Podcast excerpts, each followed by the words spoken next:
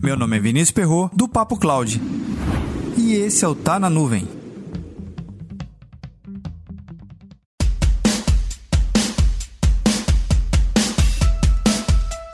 A dica de leitura vai para o livro Pense Simples, do Gustavo Caetano. Gustavo Caetano ele é considerado o nosso Mark Zuckerberg brasileiro, fundador da Sambatec, empresa de alta tecnologia de forma simples. Será que pensar simples é de fato simples? Esse Tá na Nuvem conta com o apoio da Balloon Drive, a primeira nuvem particular do mundo não perca mais seus arquivos e projetos por falhas de sincronização. Tenha sempre seus dados atualizados no seu notebook, desktop, servidores Windows e Linux, macOS e Android. Tudo isso de forma simples, rápida e segura. A Balloon Drive oferece um plano gratuito e ilimitado para dois dispositivos. E a partir de R$ 5,00 por ano, você sincroniza até 32 dispositivos. Acesse agora mesmo balloondrive.com e confira todos os planos.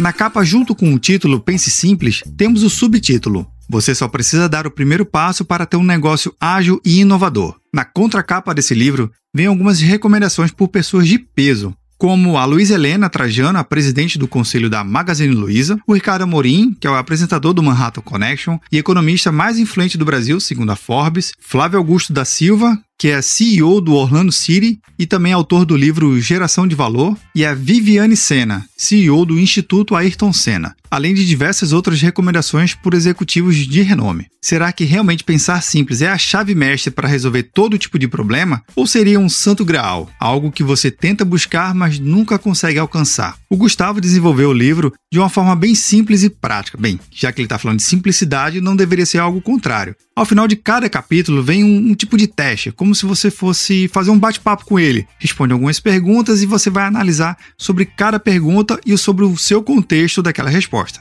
Mas será mesmo que essa leitura ajuda ou atrapalha? Ou, no caso, simplifica ou complica a situação?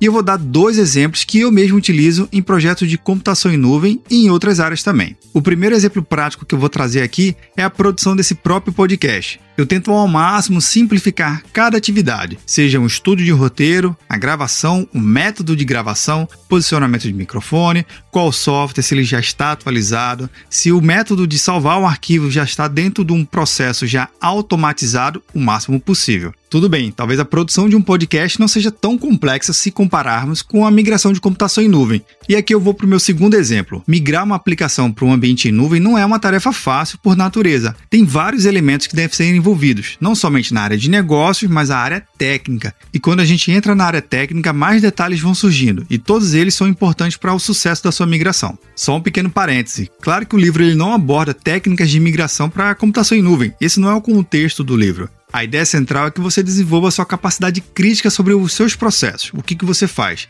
e eliminar sempre o excesso. Sempre existe um excesso. Voltando ao nosso segundo exemplo. Quando a gente começa a pensar como vou levar minha computação em nuvem, existem alguns caminhos. Eu posso fazer um processo de re-hosting, que nada mais é do que pegar o que eu tenho aqui e colocar dentro da computação em nuvem, basicamente máquina virtual e está tudo certo. Eu posso fazer um refactor, ou até mesmo recodificar toda a minha aplicação, ou eu posso trazer novos módulos, fazer algo monolítico se transformar em múltiplas camadas. Existem diversos caminhos, mas o que de fato vai simplificar a sua operação? Durante a leitura, você vai encontrar diversos exemplos brasileiros, de empresas locais e também de empresas internacionais. Com esses exemplos, você vai conseguir se inspirar e ter novas ideias de como você pode se organizar em qualquer coisa, não somente em projetos de migração em nuvem, mas também você pode aplicar lá.